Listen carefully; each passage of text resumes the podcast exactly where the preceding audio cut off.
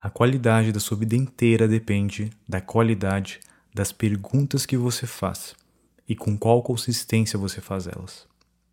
O estoico imperador Marco Aurélio ele já dizia que a felicidade da vida depende da qualidade dos nossos pensamentos. E não tem nada que nos faça pensar tanto quanto uma pergunta. Ainda mais uma boa pergunta. As perguntas são como chaves mágicas que desbloqueiam respostas poderosas, e isso é o que falta na sua vida. O motivo de você estar ansioso, triste, sem grana, sentindo vazio, com dificuldades, ou talvez procrastinando, talvez com medo, talvez inseguro, ou qualquer outro tipo de problema que você possa ter, é porque te falta as respostas. Te falta o entendimento. E isso acontece porque você não está fazendo as perguntas certas. Nesse episódio eu vou te mostrar o poder de fazer perguntas e te direcionar por algumas que eu considero de extrema importância e me faço quase todos os dias. Vamos lá? Bem-vindo de volta ao podcast Vida Lendária. Se você é novo por aqui, meu nome é Alan Nicolas e através desse podcast eu vou trazer insights, reflexões e ensinamentos que vão ajudar você a construir uma vida com mais conquistas, mais significado, uma vida que merece ser vivida, uma vida lendária.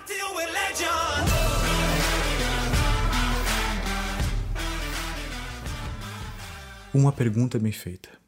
É só isso que você precisa para mudar completamente a sua vida para melhor ou para pior. As mudanças mais radicais da minha vida começaram com uma simples pergunta, um simples questionamento. Muitas começando com e se eu? As perguntas têm essa capacidade de ativar nosso cérebro para trabalhar constantemente para encontrar as respostas que fazemos. O problema é que, pelo fato de desconhecer esse poder, nós nos fazemos as perguntas erradas. E elas, essas perguntas erradas, são fruto de quase tudo de ruim que nos acontece. É por isso que eu preciso te avisar da armadilha do episódio de hoje. A técnica de fazer perguntas poderosas que eu vou te ensinar hoje, ela é simples. Só que ela exige trabalho e é por isso mesmo que é bem provável que você vai evitar. Então, antes da gente começar aqui, eu quero deixar um importante pré-requisito. Abra sua mente e escute o que eu vou falar com uma mente de principiante. Mas, Alan, o que é essa mente de principiante? Eu vou falar no futuro próximo, uh, em um episódio provavelmente inteiro sobre ela e como desenvolvê-la, mas basicamente é uma mente vazia de pré-julgamento. Ou seja, você vai escutar o que eu vou falar como se estivesse escutando pela primeira vez. E antes que você pense, mas eu estou escutando esse episódio pela primeira vez, eu quero que você saiba que, mesmo escutando esse conteúdo, que eu acredito que você vai escutar várias vezes, mesmo se você estiver escutando pela primeira vez, é bem provável que o que eu vou falar aqui você já leu ou escutou alguma vez na sua vida. E isso faz você achar que já sabe, achar que já entendeu. Então, o que eu te peço agora é para esvaziar o seu copo. Não só nesse, mas em todos os episódios do Vida Lendária. E também só, não só do Vida Lendária, mas para cada livro, cada vídeo, cada curso que você fizer Sempre esteja com uma mente vazia, uma mente de principiante, para poder verdadeiramente aprender e consolidar esse conhecimento na sua mente. Para exemplificar para você, pense na sua mente como um copo. Se você já tiver o copo cheio, eu não vou conseguir colocar mais nada nele. Tudo que eu tentar colocar vai derramar.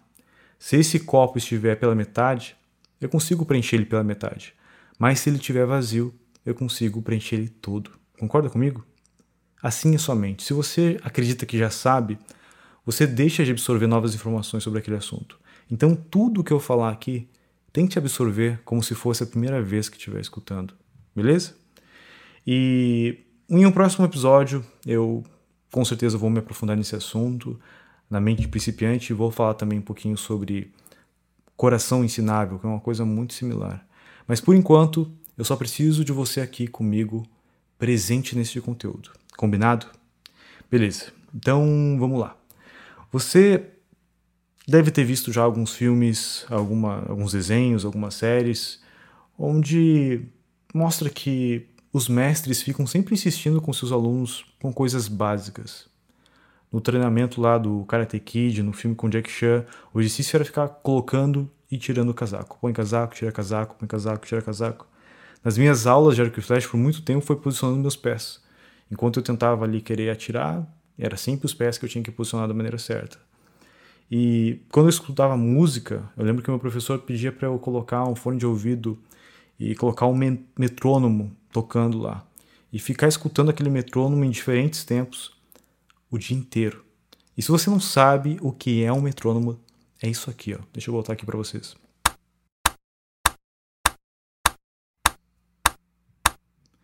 Agora imagina ficar escutando isso o dia todo. Todos esses exercícios podem parecer não fazer sentido. E se você não tiver uma mente aberta e não tiver confiança no seu mestre, no seu professor, no seu guia, você vai simplesmente ignorar um pedido tão simples. Foi o tira casaco e põe casaco que ajudou o Karate Kid a desenvolver disciplina, velocidade, precisão. Foi o posicionamento certo dos meus pés que me proporcionou um apoio para conseguir fazer o movimento certo com os braços e entender o processo para repetir constantemente o meu resultado de alcançar ali o alvo, né, e acertar a flecha no meio do alvo. E foi escutando esse barulho chato que você acabou de escutar aí por vários e vários dias que eu comecei a acompanhar a música no tempo certo. Então não ignore a base, porque é em cima dela que tudo é construído. E o seu tamanho, o tamanho do seu crescimento, depende do tamanho da sua base. Você já reparou no tamanho das raízes de uma árvore grande? Aquelas árvores centenárias que nenhuma pessoa sozinha consegue abraçar?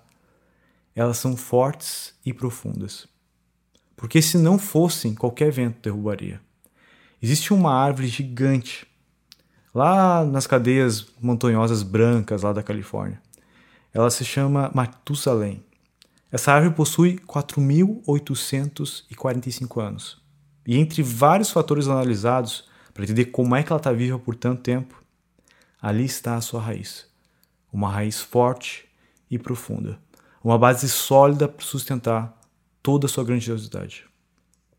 E o que eu vou te passar hoje é o que vai deixar a sua base extremamente sólida se você colocar em prática, te permitindo crescer sem medo de ventos fortes.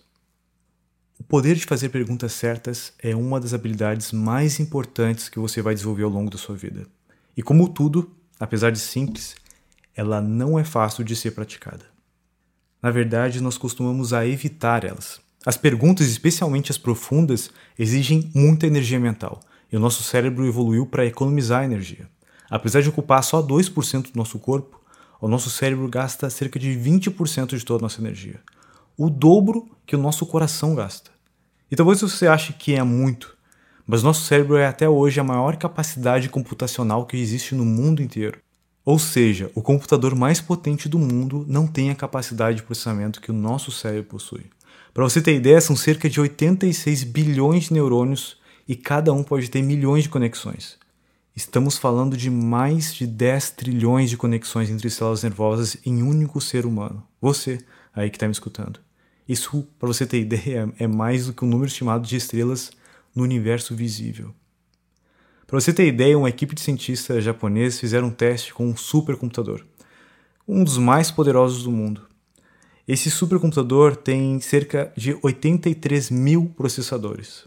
E talvez você pense, esse com certeza é mais potente que a mente humana. Bom, você se enganou, porque com toda essa potência, eles foram capazes de imitar apenas 1% de um segundo de atividade cerebral humana, e isso levou 40 minutos. Ou seja, um supercomputador com cerca de 83 mil processadores levou 40 minutos para imitar apenas 1% da atividade cerebral que acontece aí dentro da sua cabeça. Você tem noção do que, que é isso. Entre essas duas orelhas aí, você tem uma capacidade quase limitada de processamento. Mas se você for lá na NASA, pegar um computador mais potente deles e ficar jogando Uno, será que isso seria uma boa serventia? Eu acho que não, né? A mesma coisa acontece com você. Você está usando essa super máquina biológica que tem a capacidade para desvendar os mistérios do universo para fazer coisas triviais, simplesmente por estar dando os comandos errados. E sabe como você dá esses comandos para sua mente? Fazendo perguntas. E aqui tem um insight-chave.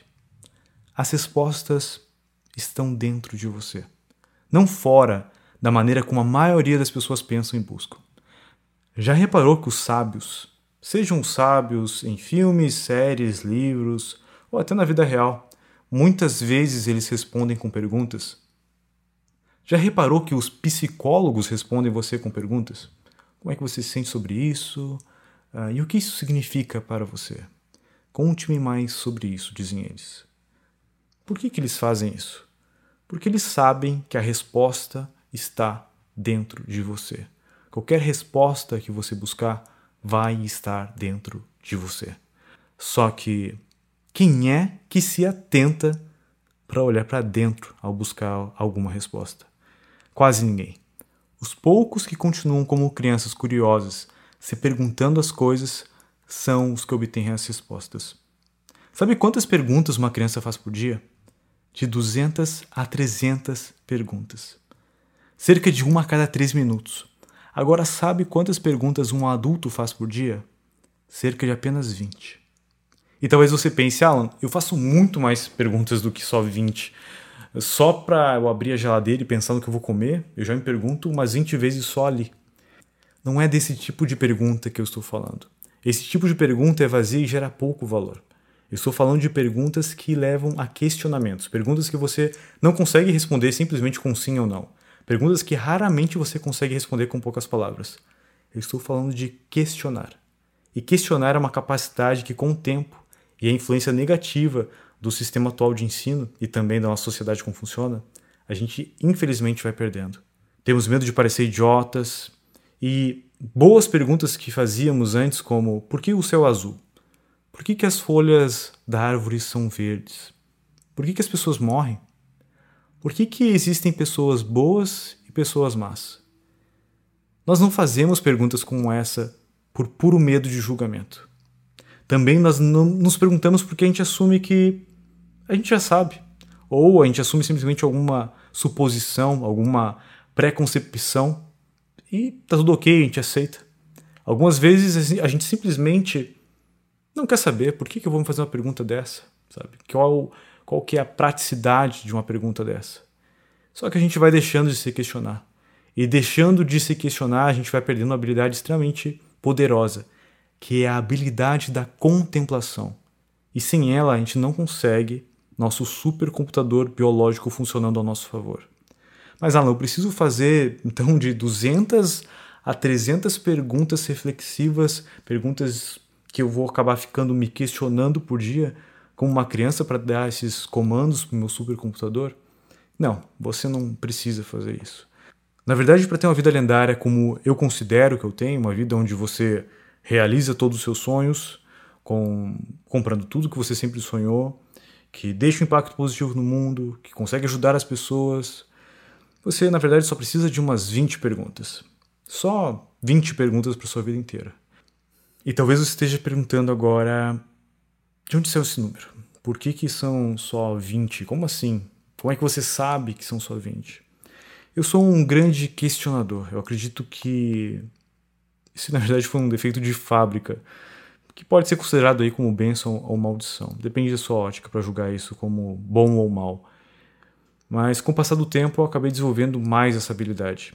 E eu estou falando isso porque, como eu sempre me questionei muito sobre as coisas, chegou uma hora que eu resolvi documentar esses questionamentos.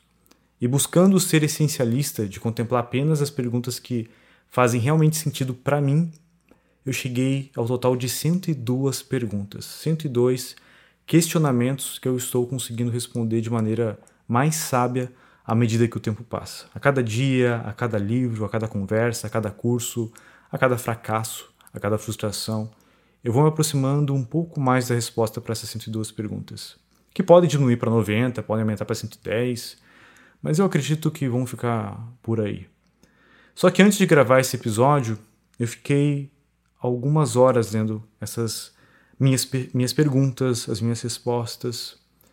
E esse episódio ele demorou dois meses para ser gravado, porque quando eu comecei a olhar para essas perguntas, esses questionamentos, eu percebi que era algo muito profundo.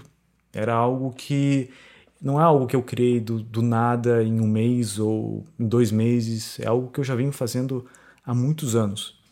E eu comecei a me, me questionar quais eram aquelas perguntas essenciais. Quais são as perguntas que realmente fazem sentido para o maior, maior número de pessoas? Eu contemplei elas por muito tempo. E eu percebi que não necessariamente todas são práticas. Para mim elas são importantes, só que para talvez outra pessoa não seja. Então eu comecei a me questionar muito quais perguntas aqui realmente são perguntas universais e que me fizeram chegar realmente, me geraram sucesso. Quais perguntas que me geraram algum valor prático ao ponto de alcançar o sucesso.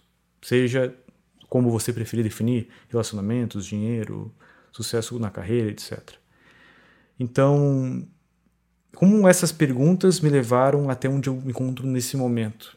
E quais delas foram realmente divisórias para mim, que fizeram toda a diferença, geraram pontos de inflexão? E a resposta para essa esse meu questionamento que levou um bom tempo foi de 20 perguntas. Exatamente isso. A lei de Pareto mais uma vez se mostrando eficaz. Ela diz que 20% do seu esforço gera 80% do seu resultado. E 80% do seu esforço, 20% do seu resultado. Às vezes 5% gera 95, às vezes 30 gera 70. Em essência, a lei de Pareto mostra que existem pontos de alavancagem. Pequenas ações que retornam muito mais do que outras. E a regra 30-20 foi certeira mais uma vez quando eu tinha finalizado a escolha das 20 perguntas mais importantes aqui para uma vida lendária.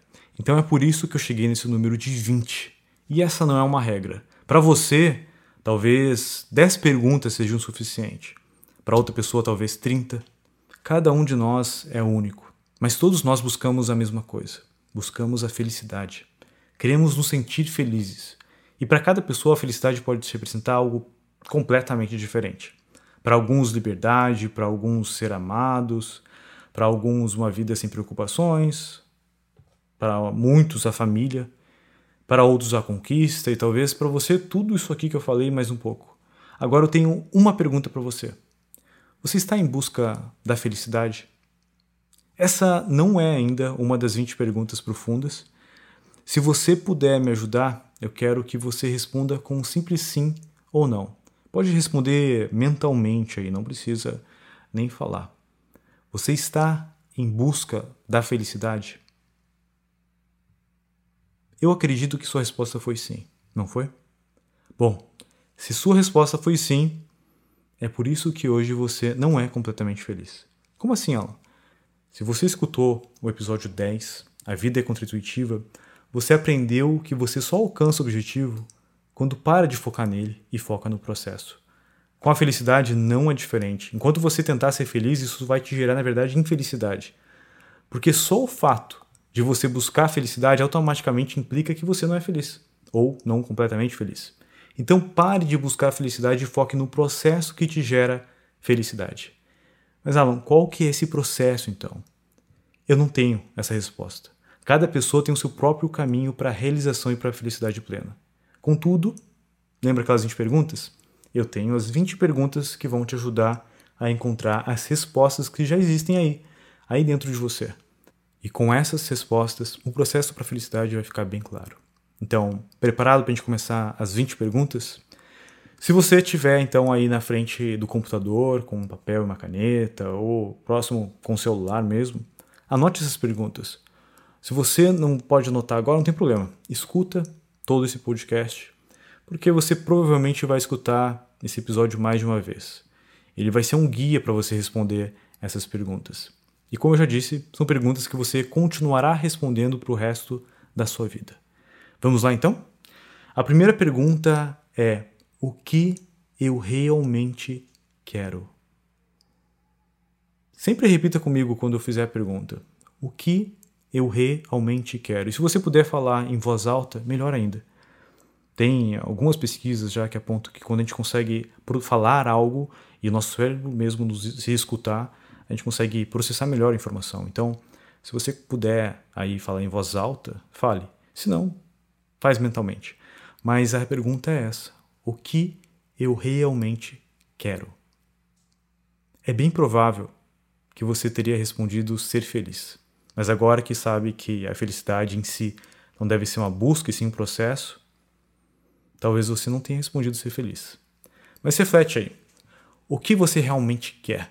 Se pergunte em voz alta, como eu disse. O que eu realmente quero? E nesse contexto, deixe esse questionamento ser abrangente. Ou seja, o que você quer da vida? Já percebeu que muitos pais perguntam isso para os filhos adolescentes? O que você vai fazer da vida? O que você quer da vida? Já me perguntaram isso quando eu era adolescente. Já presenciei os pais dos meus amigos perguntarem para eles. E eu já presenciei meus amigos perguntarem isso para seus filhos. Mas sabe por que, que é injusto perguntar isso para um adolescente? E talvez seja injusto, inclusive, perguntar isso para você? Porque um adolescente está em fase de construção da sua identidade. Ele ainda não é. Ele está no processo de se tornar. Na adolescência, a gente passa por uma fase de, a gente quer, de experimentação, de experimentar diferentes identidades psíquicas, sem nos apegar. Por isso você vê adolescente representando tantos papéis diferentes em tão pouco tempo. É pagodeiro, começa a gostar de pop, vira fã de NSYNC, de Backstreet Boys, entra para um grupo de dança na escola, começa a gostar de pop, começa a gostar de rock, começa a tocar violão, conhece a galera do rock e por fim acaba virando fã de hard rock como ACDC, Guns N' Roses, Bon Jovi.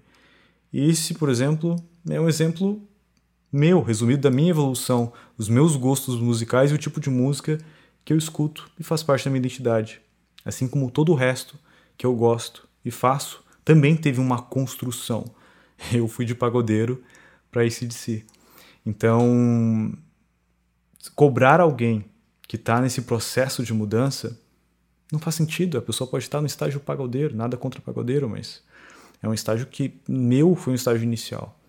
Então, a gente nunca deixa de, de aperfeiçoar e de, e de, melhor, de aperfeiçoar esses interesses, mas, mas quando ainda adolescentes, nós estamos explorando coisas completamente diferentes e nas mais diversas áreas da nossa vida. E o adolescente que não explora é um adulto reprimido muitas vezes, que tem crise de identidade no futuro, porque ele simplesmente cumpriu o papel que alguém, alguma autoridade disse para ele que era melhor ele assumir e ele assumiu.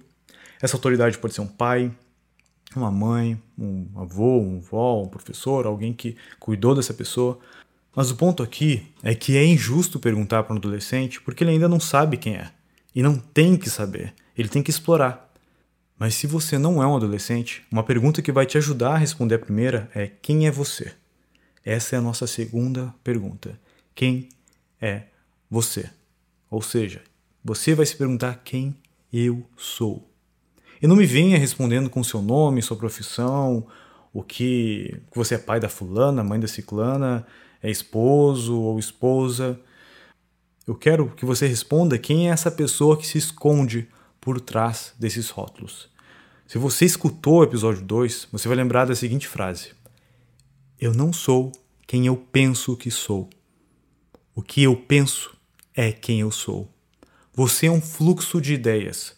Normalmente, as mesmas que são recontadas inúmeras vezes, ao ponto que você começa a acreditar nelas. E que histórias são essas? Talvez você esteja contando para si mesmo que é tímido e reforce isso através de lembranças embaraçosas, às vezes que você tentou provar o contrário. Talvez você conte para si mesmo que não leva jeito como ser para ser empresário e também reforça com alguma história. Talvez você esteja contando para si mesmo que não é um bom filho, uma boa filha, Talvez não seja uma boa mãe, um pai, um bom esposo, uma boa esposa. Seja lá quais histórias você está contando para si mesmo, não seria interessante pelo menos estar consciente dessas histórias? Afinal, são essas histórias que fazem de você quem você é. Elas não são necessariamente verdadeiras, são na verdade uma percepção, uma percepção muitas vezes distorcida da realidade. E sabe o que costuma distorcer a realidade? O seu julgamento. E nós costumamos a julgar as coisas com as nossas próprias regras da vida. Todos nós, no decorrer da vida, vamos criando uma série de regrinhas na nossa mente. Nós catalogamos aquilo que não gostamos, aquilo que gostamos, aquilo que achamos que é justo, aquilo que achamos que é injusto, e, consequentemente, mesmo de forma inconsciente, nós criamos uma série de regras pelo qual julgamos nós mesmos e também os outros. Agora imagina se você é convidado para jogar um jogo sem saber as regras. Parece isso justo para você? Porque você vai ser punido sem nem saber por que está sendo punido. Só que assim é sua vida. Sem conhecer suas próprias regras mentais, você acaba se punindo no piloto automático. Muitas vezes se auto-sabotando sem nem saber o motivo. Quer emagrecer, mas continua comendo o que não deveria. Quer ganhar mais dinheiro, mas tudo o que faz parece só fazer perder ao invés de ganhar. Quer se sentir melhor consigo mesmo? mas não consegue cumprir os compromissos que faz consigo mesmo. Esses são apenas alguns exemplos das consequências de jogar um jogo sem conhecer as regras. E para conhecer as regras, na sua própria mente, é importante se fazer a seguinte pergunta: O que você realmente valoriza? Em outras palavras, quais são os seus valores? Essa é a nossa terceira pergunta lendária. E eu conheço poucas pessoas conscientes de seus valores. É uma pergunta, inclusive, que eu faço sempre nas entrevistas das minhas empresas. E as pessoas tendem a responder as coisas mais comuns que você imaginar, né? Meu valor é família, é segurança, meu valor é lealdade, é integridade. Bullshit. É só só estão repetindo coisas que outras pessoas falaram para elas. Elas realmente não têm noção do que são esses valores. Só que são esses valores que guiam as ações dessas pessoas, as minhas ações, as suas ações e, por consequência, todos os nossos resultados. Os valores são um dos principais conjuntos de regras que nos ajudam a navegar na vida, e nós somos, em grande parte, consequência desses valores que a gente carrega. Quer um exemplo? Alguém que valoriza a igualdade, por exemplo. Dificilmente vai ter mansões ou carros de luxo, porque essa pessoa está mais preocupada com a desigualdade social. E mesmo se ela de alguma forma atingir um sucesso financeiro que permita que ela possa comprar mansões e carros de luxo, ela dificilmente o fará. E se o fizer, vai ser por algum momento até se auto-sabotar, porque ela vai sentir uma impostora. E a gente tem uma necessidade de se sentir coerente consigo mesmo. Você já sentiu um impostor ou impostor alguma vez na sua vida? Isso aconteceu porque você estava infringindo alguma regra interna da sua mente, provavelmente indo contra um valor seu. Agora vamos pensar em alguém que valoriza a meritocracia, uma pessoa que acredita no mérito. Ela vai lá, deu duro, trabalhou por anos, veio de origem humilde e apesar de estar tudo contra ela, ela conseguiu atingir o sucesso financeiro e para poder desfrutar desse sucesso, ela comprou uma mansão, comprou uma casa de praia, um carro de luxo. Essa não vai se auto-sabotar, porque ela não vai se sentir mal por ter comprado essas coisas. Na mente dela, ela fez por merecer e tá tudo certo. Percebe a diferença entre essas duas pessoas? Elas valorizam coisas diferentes e nem por isso estão erradas. É bem provável que a primeira acredite em tributar pesado os mais ricos, por exemplo, mesmo que elas sejam deles. Já a segunda acredita que isso é injusto, porque ela fez por merecer para conquistar tudo que conquistou. Os valores, eles moldam nossa perspectiva sobre os fatos. E eles também ajudam a refortalecer as ideias que a gente fica contando para nós mesmos. Então é fundamental você estar consciente dos seus valores e entender a consequência deles. Eu, por exemplo, eu valorizo a sabedoria. E valorizar a sabedoria significa abrir mão de ter razão, abrir mão de estar certo, abrir mão e abraçar incertezas, questionamentos. É analisar vários pontos de vistas, observar, contemplar e eu sempre fui muito ativo, sempre coloquei muita intenção e muita ação, muita energia em tudo que eu fiz. Mas muitas vezes cometi erros bobos. E por isso, o meu julgamento interno ele me massacrava. E eu não entendia direito o porquê. Eu não entendia por que que eu me penalizava tanto mentalmente. Até notar que eu valorizo muito a sabedoria. E a sabedoria não é rápida, ela é lenta, mas certeira. Toda vez que eu agia rápido, e como um tolo eu acabava cometendo algum erro, eu estava sendo incoerente com o valor forte dentro de mim. E essa incoerência ela agredia a minha identidade.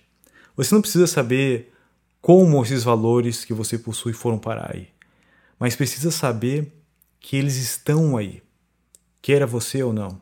E você precisa, pelo menos, reconhecê-los, entender quais são esses valores.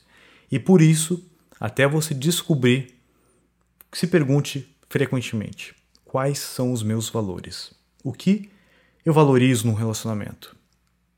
O que eu valorizo no meu trabalho? O que eu valorizo na vida? Uma forma que eu aprendi a reconhecer os meus valores foi através do contraste. Por exemplo, eu detesto conversas vãs, conversas fúteis. Eu sempre detestei.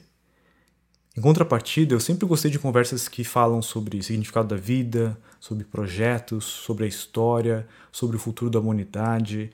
Toda conversa que de alguma forma poderia colaborar para eu crescer um pouco mais, eu adquirir mais conhecimento. E logo eu entendi que eu valorizava a sabedoria. Também sempre achei uma falta tremenda de respeito às pessoas que chegam atrasadas. Pessoas que se esquecem de compromissos ou acabam atrasando compromissos que já foram agendados previamente, ou simplesmente não cumprem aquilo que já foi combinado. E eu sempre procuro fazer exatamente o oposto. Eu busco ser pontual, de cumprir com tudo que eu combino. Logo, eu valorizo o comprometimento. Outro exemplo, eu simplesmente não suporto estar perto de pessoas que ficam se gabando o tempo todo, mesmo que elas tenham esse mérito. E eu também não faço questão de falar das minhas habilidades ou conquista para ficar me engrandecendo, alguma coisa do tipo. Logo, então, eu valorizo a humildade. E talvez você valorize coisas opostas a essas três. Talvez você valorize a coragem, a coragem para tomar decisões sem ter que pensar tanto.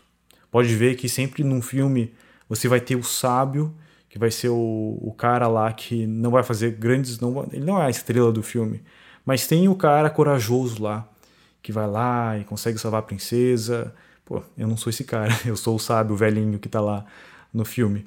Mas esse cara, por exemplo, se de repente você é alguém que valoriza a coragem, coragem para tomar decisões sem ter que pensar tanto, você lida bem com essas consequências, mesmo muitas vezes não sendo a consequência que você gostaria que fosse, mas para você o importante é que você agiu, que você foi corajoso.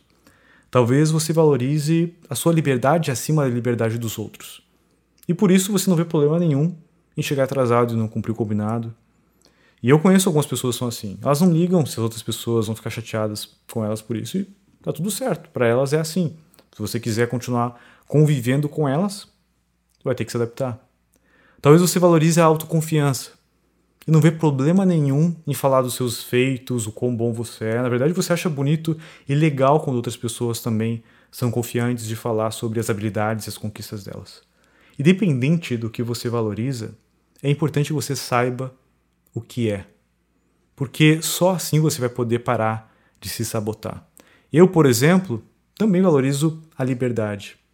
E por isso, toda vez que eu tenho que criar um processo muito rico em detalhes, eu me saboto. Porque eu sei que isso, de alguma forma, isso vai, uh, vai me aprisionar. De forma inconsciente, eu sinto, isso gera um significado de prisão para mim. E eu tenho vontade de sair correndo. Só que, consequentemente, eu acabo me auto-sabotando. Eu já fiz inúmeras vezes isso nas minhas empresas.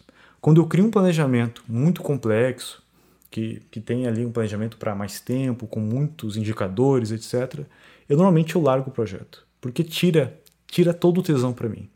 Agora, imagina o desafio que é para mim ser um empresário que odeia planejamentos. Imagina como foi ser um CEO de uma das maiores empresas do segmento no Brasil, odiando ter horários semanais de reunião, criando planejamento estratégico tributário, criando planejamento de crescimento, planejamento de marketing. Tudo isso feria esse meu valor de liberdade. A única forma que eu consegui fazer tudo isso bem feito é porque eu tinha no final do dia um sentimento de eu estou a um dia a menos de parar de fazer isso definitivamente. E eu só estou fazendo isso para um dia eu não precisar fazer mais. Então eu sempre fiz pela liberdade. Pela liberdade que isso poderia me proporcionar, principalmente pela questão de liberdade financeira. E eu tenho um controle financeiro dos meus investimentos, por exemplo, que é de dar inveja em muito computador. Só que eu não faço isso porque eu sou organizado ou porque eu coloquei eu faço questão de ter todos os números anotados. Eu faço isso porque eu coloquei na minha cabeça que essa liberdade financeira que eu tenho hoje depende de eu continuar fazendo esse controle. Percebe como apenas um valor pode ter uma influência tão forte nas nossas vidas? E todo valor tem o seu lado sombrio. O valor de liberdade que eu tenho, ele está constantemente em atrito com o meu valor de progresso. Porque para ter progresso, muitas vezes eu preciso ter rotina, preciso ter planejamento, Uh, mas só que quando eu começo a planejar muito, quando eu começo a ter uma rotina muito bem desenhada e um comprometimento com algo que é repetitivo, como o próprio ato de criar esses episódios aqui, por exemplo, e começa um conflito muitas vezes dentro de mim, um sentimento de prisão, como se eu estivesse me tornando um escravo de algo. E quando esse sentimento aparece, eu acabo me auto-sabotando. Começo a procrastinar, começo a me perguntar se é isso mesmo que eu quero fazer. E talvez você pense, mas por que você não se livra desse valor então aí de liberdade? Coloca um outro no lugar, um que faça mais sentido. Só que infelizmente não é assim que funciona. Não é fazer uma lista dos valores que você gostaria de ter, como a maioria das pessoas fazem. É listar aquilo que você valoriza, e valores que são algo que estão enraizados dentro de nós. Eles foram instalados lá no começo do desenvolvimento da nossa identidade e foram sendo reforçados ao longo de toda a nossa vida. Boa parte de tudo que eu conquistei, inclusive minha esposa, foi graças a esse valor rebelde de liberdade que eu tenho. E o fato de conhecê-lo com cada vez mais profundidade, eu estou conseguindo me permitir ressignificá-lo cada vez mais. Só que isso só é possível pelo fato de conhecer ele e todos os meus valores. Que em ordem de prioridade no momento que eu gravo esse episódio aqui são os seguintes: família, primeiro lugar, segundo, sabedoria, terceiro, humildade, quarto, progresso, que eu costumava chamar de evolução, o cinco é coerência, que muitas pessoas chamam de integridade. Antigamente eu falava de falar o que fazer, mas coerência foi o que nesse momento eu consigo identificar como uma palavra que mais significa, mais simboliza o que esse valor que eu tenho. O sexto é gratidão. O sétimo é autonomia, que antigamente eu chamava de liberdade. O oito é comprometimento. O nove é clareza. E o dez é simplicidade. Eu estou ressignificando tanto a liberdade para mim que eu até mudei o nome aqui estou chamando de autonomia ao invés de liberdade. E, então eu conheço as regras do jogo. Só que está na hora de você também conhecer. Eu listei aqui as minhas 10, uh, os meus 10 valores, não para você copiar ou para você ter uma, uma referência, e sim para você ter uma noção, inclusive de prioridades. Então, eu priorizo acima de tudo a minha família. Em segundo lugar, a sabedoria, ou seja, eu sabedoria para mim está acima de progresso. Ou seja, Alan, você prefere aumentar seu patrimônio ou aumentar a sua sabedoria, aumentar minha sabedoria.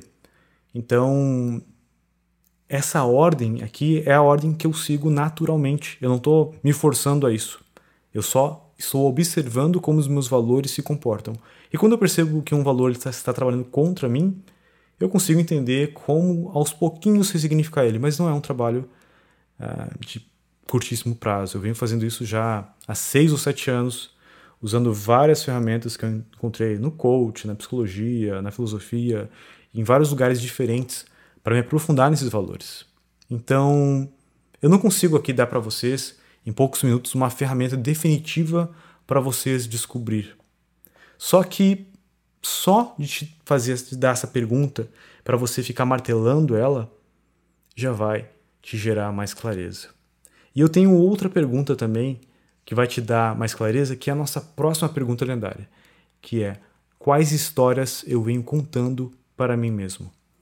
Diversas pesquisas demonstram que nós temos mais de 50 mil pensamentos em um único dia.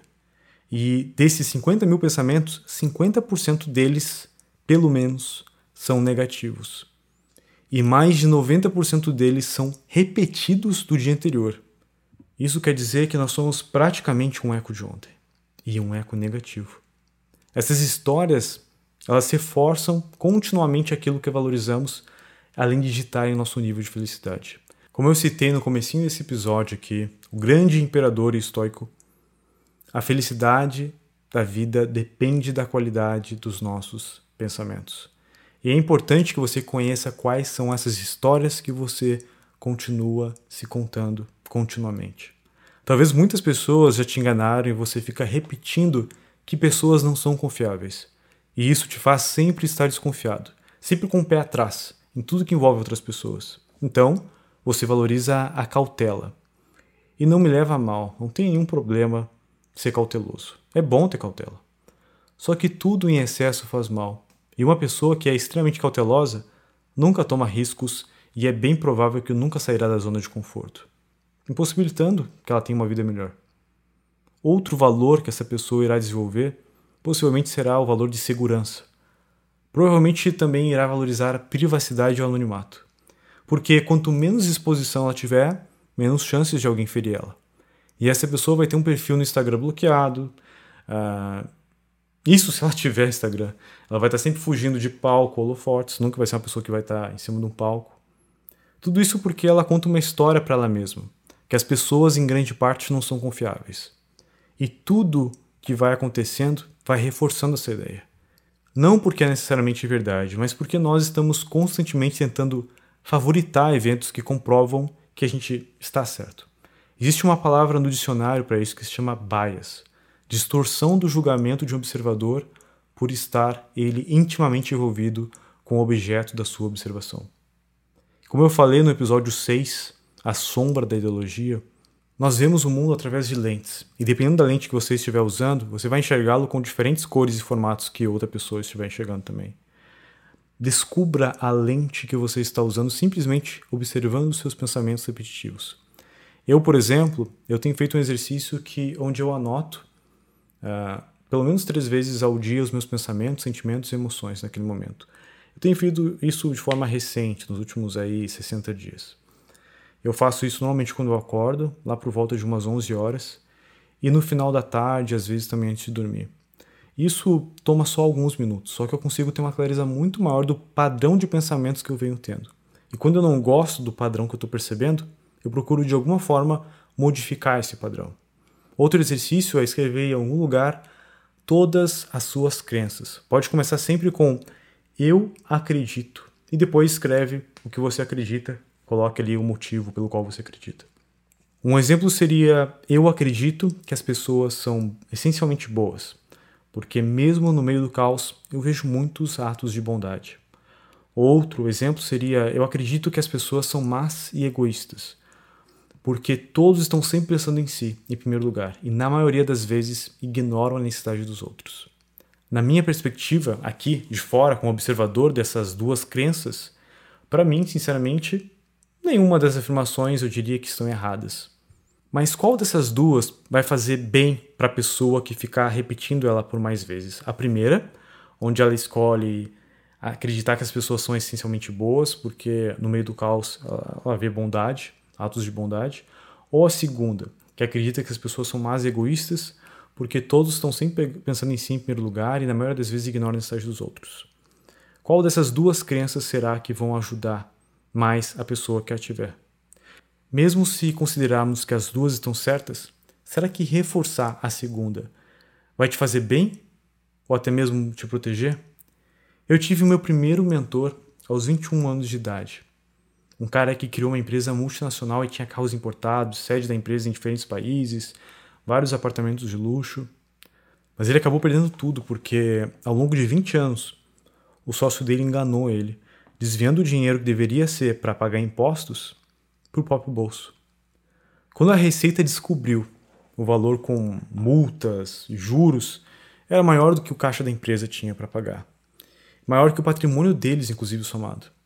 O sócio sabia o que estava fazendo há anos já, então ele se preparou para isso. Só que ele não. Ele perdeu praticamente tudo e demorou oito anos para confiar em alguém. E esse alguém fui eu. Eu aprendi muito com ele.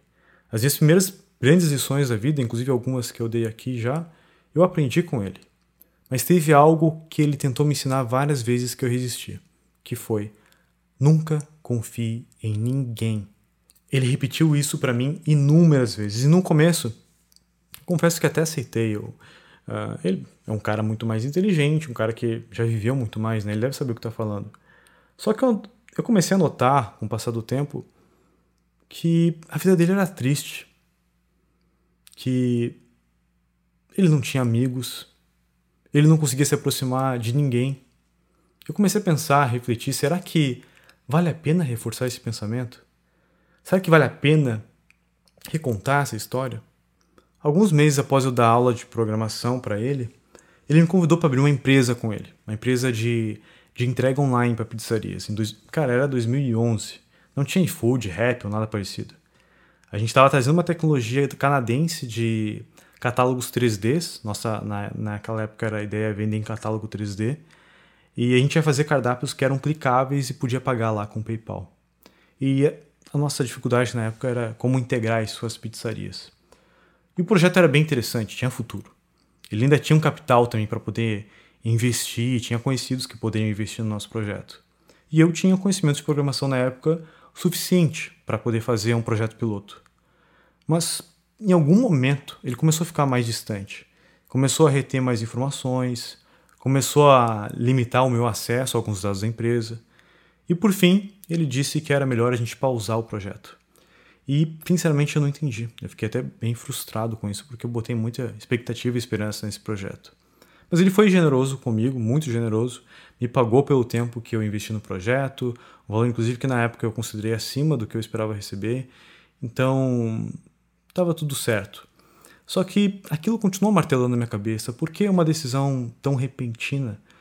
E depois de dois anos eu comecei a trabalhar numa empresa de tecnologia que era perto da casa dele.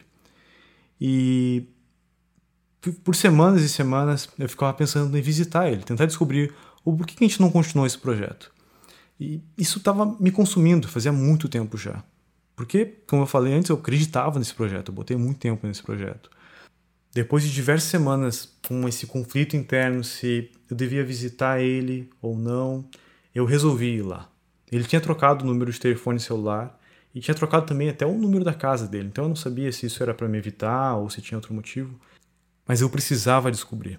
Então eu fui lá e toquei a campainha e ele me atendeu.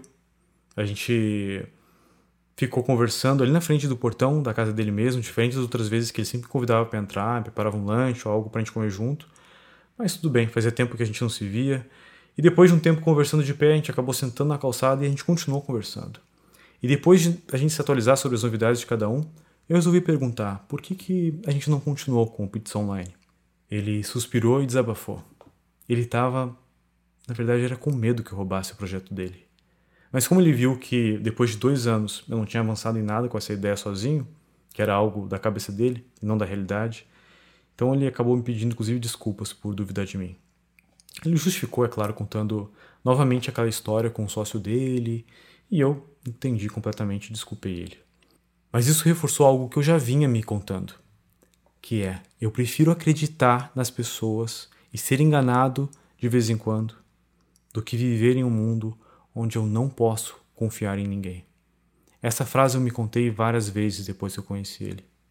E olha, eu já fui enganado diversas vezes, já perdi muitas noites de sono, muito dinheiro, muito tempo investindo em pessoas que me passaram a perna. Mas eu prefiro continuar acreditando nas pessoas. Mesmo se eu somar todo o dinheiro que eu perdi, todo o tempo que eu investi em pessoas que me enganaram, eu ganhei muito mais dinheiro e felicidade por estar aberto a acreditar nas pessoas. Além disso, o número de pessoas que me fizeram bem é muito maior do que o número de pessoas que me fizeram mal. Quando eu observo tanto quantitativamente quanto qualitativamente, vale muito mais a pena confiar nas pessoas do que não confiar. E essa história eu continuo me contando. Sem dúvida nenhuma, minha vida seria muito diferente se eu tivesse me contado a mesma história que esse mentor queria que eu me contasse. Eu provavelmente não seria aqui hoje, porque eu só consegui chegar aqui porque eu tive mentores, parceiros, sócios, colaboradores ao meu lado. Pessoas que eu acreditei que acreditaram em mim. Agora, percebe a importância de observar as histórias que você conta para si mesmo? Essas histórias, elas geram crenças e valores. E elas vão ser repetidas e reforçadas ao longo do tempo, ao ponto que se tornarão verdades absolutas para você. Mas elas não são verdades absolutas. A maioria delas são só historinhas distorcidas através da sua perspectiva e do tempo que são contadas. Já percebeu que uma mensagem que passa por um telefone sem fio chega distorcida no final? Não é porque você que conta essa história repetidamente para você mesmo que ela vai continuar fiel. Cada vez que você reconta ela para si mesmo, ela é influenciada pelos seus sentimentos, a sua perspectiva naquele momento. Além disso, é normal quando você vai contar para alguém que às vezes você vai dar uma leve aumentada ou romantizar uma lembrança para ela ficar mais interessante até para contar. Só que nossa vontade de estarmos sempre certos não ajuda nem um pouco também. É normal nós modificarmos, nem que seja levemente, para que essa história que a gente conte, conte que nós estávamos do lado certo. Isso é um mecanismo de defesa na nossa mente. O ponto aqui é que você não pode confiar na sua memória, nem nas histórias que você conta para si mesmo porque existe uma boa chance de você estar se enganando. E é aqui que a gente chega na nossa quinta pergunta: por que e de que forma eu estou me enganando? Eu acredito que nesse ponto do episódio você já entendeu que de alguma forma você está se enganando pelas próprias histórias que conta para si mesmo. Em grande parte causado pelo que a ciência cognitiva e a psicologia social chama de raciocínio motivado. Eu poderia fazer um episódio, inclusive, inteiro sobre esse fenômeno, mas, em resumo, é um fenômeno onde as nossas motivações inconscientes, os nossos medos, nossos desejos, mudam a forma como interpretamos as informações que recebemos. Ao ponto que algumas dessas informações e ideias externas podem ser vistas como aliadas. São ideias informações que nós queremos compartilhar, que queremos defender e queremos que, que vençam na guerra de ideias. Já as informações e ideias que são diferentes, a gente trata como inimiga e nós queremos evitá-las, muitas vezes até mesmo destruí-las. Um exemplo claro é na política. Quem tem um posicionamento X não irá escutar quem tem um posicionamento Y. Mesmo que esse, essa pessoa com posicionamento Y esteja falando é algo relevante e que seja para o bem comum de todos. Se você gosta de futebol, por exemplo, ver um juiz aplicando uma falta no seu time é algo que na maioria das vezes vai ser incorreto o juiz é ladrão, o juiz é comprado. Mas se esse juiz aplica uma falta no time adversário, na sua cabeça foi totalmente justo. Realmente aquela falta devia ser cobrada. E o cara talvez devia ser até mais penalizado. Cartão amarelo não tem, cartão vermelho para ele. Eu já assisti alguns jogos na minha vida. Não porque eu gosto de futebol. Na verdade, eu nem tenho preferência por nenhum time. Só que eu sempre tive amigos, principalmente na minha adolescência, que gostavam muito de futebol. Então eu tive a oportunidade de poder assistir os jogos com eles só que não me influenciar emocionalmente com aquele jogo. Então não defender um lado ou outro, ver as coisas de uma maneira mais imparcial. Mas quase sempre os meus amigos reclamavam igualmente sobre o juiz ter defendido mais o time adversário. Agora, como isso pode acontecer no mesmo jogo? Isso acontece porque você está altamente motivado a encontrar motivos pelo qual o seu adversário está errado.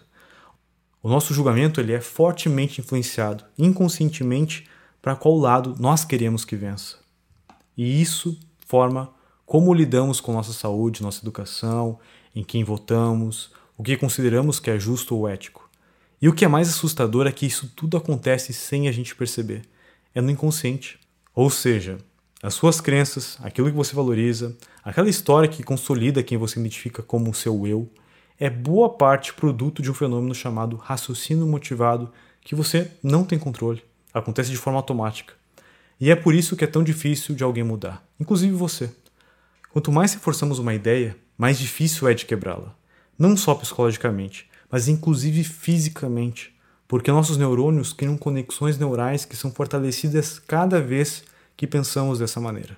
Como uma trilha do meio do mato, no meio da floresta, e continua aberta porque as pessoas continuam passando por ela. E mais de 95% do nosso tempo, nós estamos trilhando esses caminhos já existentes. Estamos no piloto automático e cada dia reforçamos ainda mais esses caminhos. Na maioria das vezes, as crenças geradas por esses conjuntos de ideias são falsas ou têm verdades parciais, mas o nosso cérebro está constantemente buscando padrões em experiências anteriores para se sentir seguro.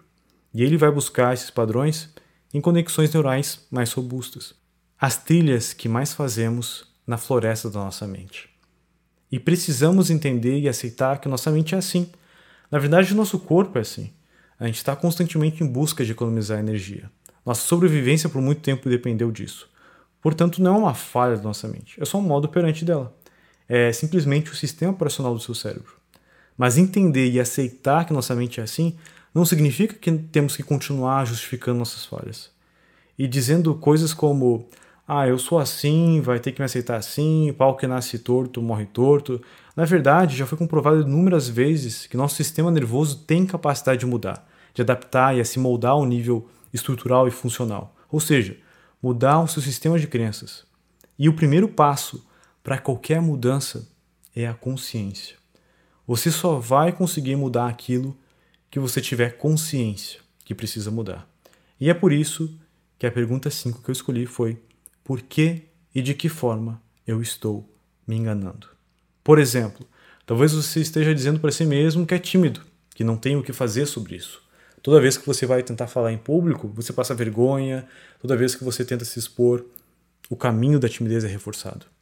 Mas se você estiver errado, e se sua timidez no fundo é apenas medo de não ser aceito, e se, sua timidez talvez seja apenas a ausência de habilidade social que pode ser, ser aprendida, E se sua timidez for apenas uma insegurança com a sua autoimagem? Mesmo se você talvez até se encaixou nesses 13 si que eu falei, é muito mais claro o que você tem que fazer para melhorar do que simplesmente afirmar que é tímido. Agora talvez você identificou com algumas dessas. Quando eu era adolescente mesmo, eu tinha muita vergonha para falar em público. Então, eu preferia, por exemplo, fazer os trabalhos e pedir para um colega apresentar na frente. Nem que eu ficasse com todo o trabalho. Eu não me importava de ficar, ficar fazendo a pesquisa, de escrever tudo, porque eu não queria, na verdade, era me expor na frente dos outros. Só que quando eu abri a minha agência de desenvolvimento de sites, eu precisava vender meu serviço. Então eu tinha que me expor. E eu era todo envergonhado. Apesar de ser muito bom na parte de desenvolvimento, de design, eu vi meus concorrentes venderem serviços bem inferiores aos meus por 3, 4, até 10 vezes o valor que eu vendia os meus serviços. E eu comecei a observar o que eles faziam. Eu notei que eles davam palestras em eventos, que eles conquistavam clientes bons normalmente nessas palestras, clientes que geravam menos incomodações que os meus e ainda pagavam mais. E de início eu pensei, cara, tem que ter outra forma.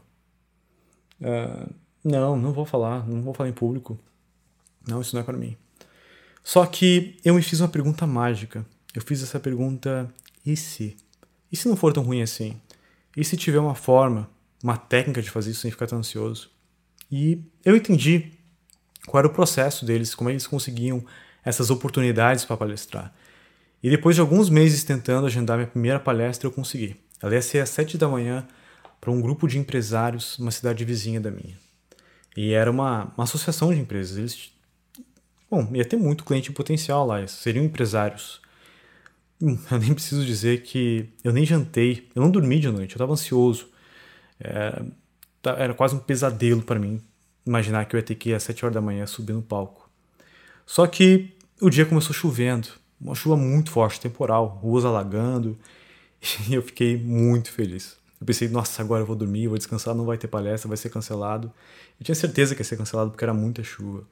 Só que a minha felicidade durou muito pouco. Eu liguei para lá questionando a organizadora e ela me falou que o evento não ia ser reagendado e que a gente estava confirmado, as pessoas iam chegar no horário e tudo mais.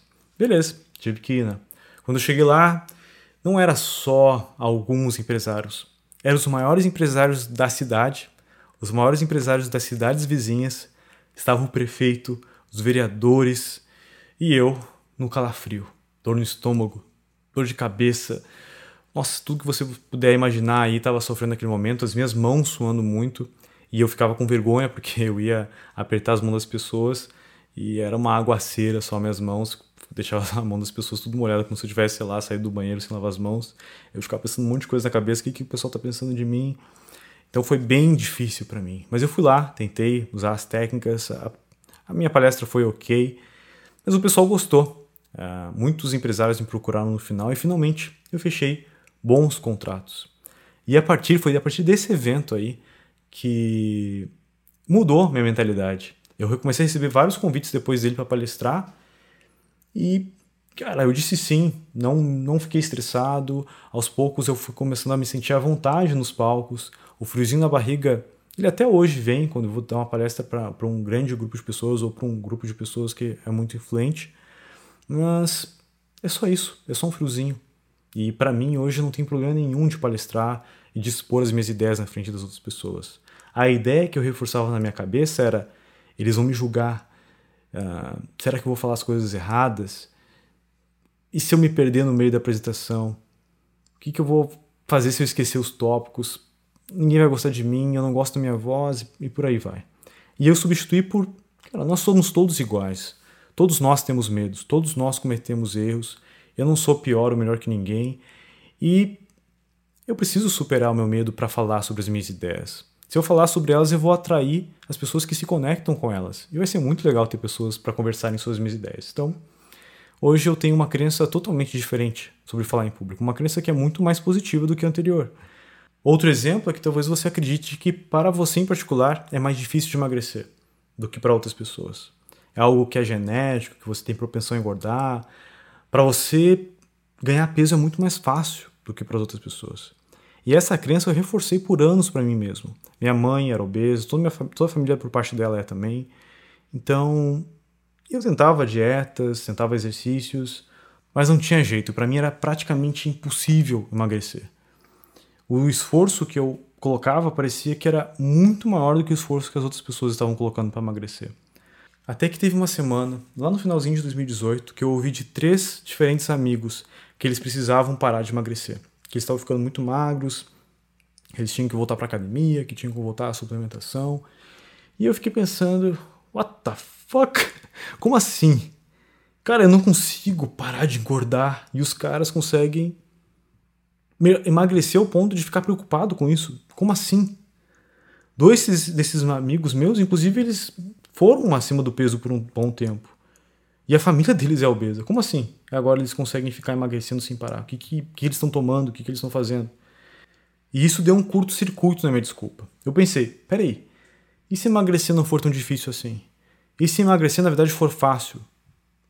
Por que não? Talvez eu estou tentando simplesmente de um jeito errado. E resolvi começar a entender a cabeça deles. Como é que eles se relacionavam com a comida, e como, como era, né? Se tinha alguma coisa mágica na rotina, eu acabei descobrindo que não tinha nada de mágico na rotina. Simplesmente era uma, uma forma de se relacionar com a alimentação, uma forma de viver a alimentação. E só isso foi suficiente para me mudar a forma como eu mesmo comecei a me alimentar. Levou oito meses para desenvolver esse novo hábito de alimentação, mas hoje eu tenho um controle muito maior sobre meu peso. Esse conteúdo mesmo que você está aqui escutando saiu de um e se eu sempre me contei que existiam pessoas muito melhores do que eu para tratar sobre esses assuntos que eu trago aqui. Que eu não era qualificado o suficiente para falar sobre assuntos mais complexos. Assuntos como esse aqui que envolvem, desse episódio, que envolvem cognição, padrão comportamental, questionamento filosófico. Porque afinal, eu não sou neurocientista, eu não sou psicólogo e eu também não tenho nenhuma formação em filosofia. Mas eu me perguntei: e se, e se isso for só uma desculpa? E se isso for só um medo de me expor? E se for um medo de errar? Bom, por que não começar? E aqui estou eu. Apesar de ler artigos científicos, pesquisar muito sobre cada dado analítico ou fato que eu falo aqui, e ainda por cima confirmar esses dados com alguns amigos meus ou amigas que são especialistas nas áreas, né? seja um médico, um neurocientista, um filósofo, um psicólogo. Apesar de tudo isso, eu sei que eu vou cometer erros. Pode ser que um dado estatístico que eu coloque aqui, que eu fale, seja ultrapassado ou algo acaba sendo distorcido pelo meu viés. Mas não faz sentido eu guardar todo esse conhecimento só para mim, simplesmente pelo medo. A satisfação que eu tenho aqui ao criar um episódio como esse, por si só já é recompensadora, porque eu preciso refletir muito para achar formas de expressar as minhas ideias. Ideias que normalmente são complexas. E isso faz com que eu aprenda ainda mais o que eu estou ensinando. Além disso, eu recebo quase todos os dias feedbacks de pessoas que de alguma forma mudaram suas vidas pelo conteúdo que eu ensino aqui. Mas com, como quase toda transformação que eu tive na minha vida, ela começou com um simples e se, seguida de um por que não. E essa união te trará clareza para aquilo que está te segurando, o que está te impedindo de fazer o que você sabe que deveria estar fazendo. E aqui vem a pergunta número 6. O que eu deveria estar fazendo? Sinceramente, a maioria de nós sabe o que tem que fazer, mas não faz. Sabe que precisa aprender inglês, mas não estuda. Sabe que precisa emagrecer, mas não cuida da alimentação nem pratica exercício. Sabe que precisa dar mais atenção para a família, mas se enfia cada vez mais em mais trabalho. Você sabe que deveria ler mais, mas ao invés de ler, fica assistindo Netflix, por isso, essa é a pergunta que eu faço para você. O que eu deveria estar fazendo? E eu não estou dizendo agora. Agora, a melhor coisa que você pode fazer é continuar escutando esse episódio, porque ainda tem algumas perguntas aí pela frente para nós.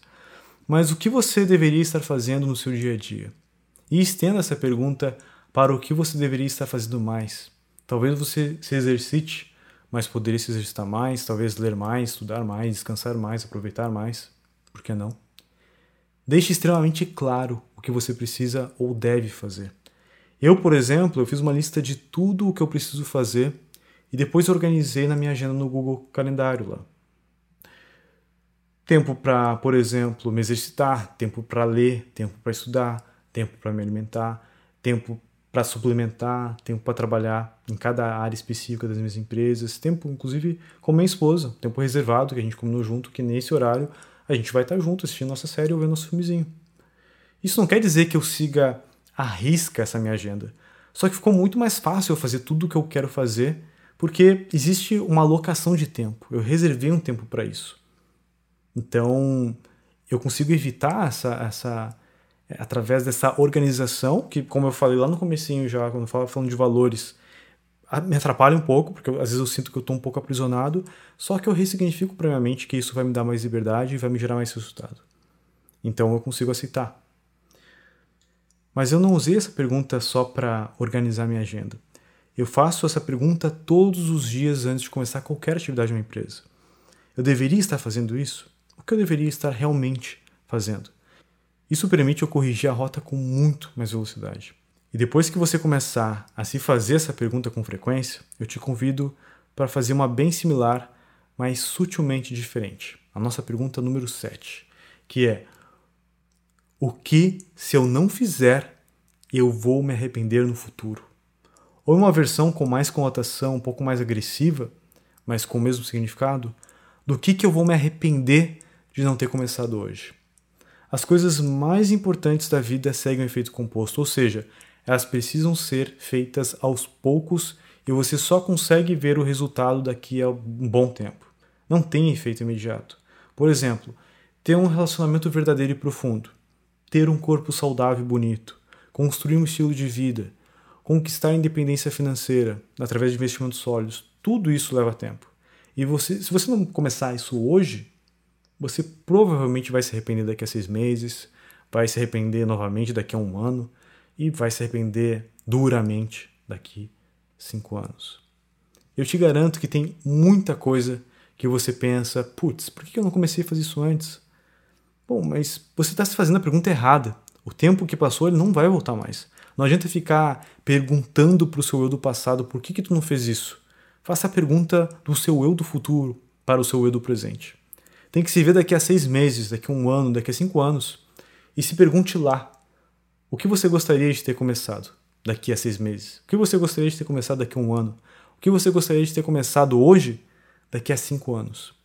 Essa pergunta me ajudou a consolidar vários comportamentos que ao longo do tempo apenas aumentam. São juros compostos, são coisas que vão sempre melhorando cada vez mais.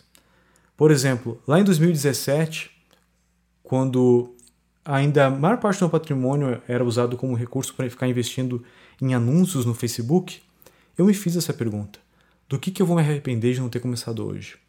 A minha resposta foi de não entender sobre investimentos não ter começado uma carteira para alcançar minha liberdade financeira. O que, que eu fiz? Eu caí de cabeça nisso. Eu fiz vários cursos sobre finanças.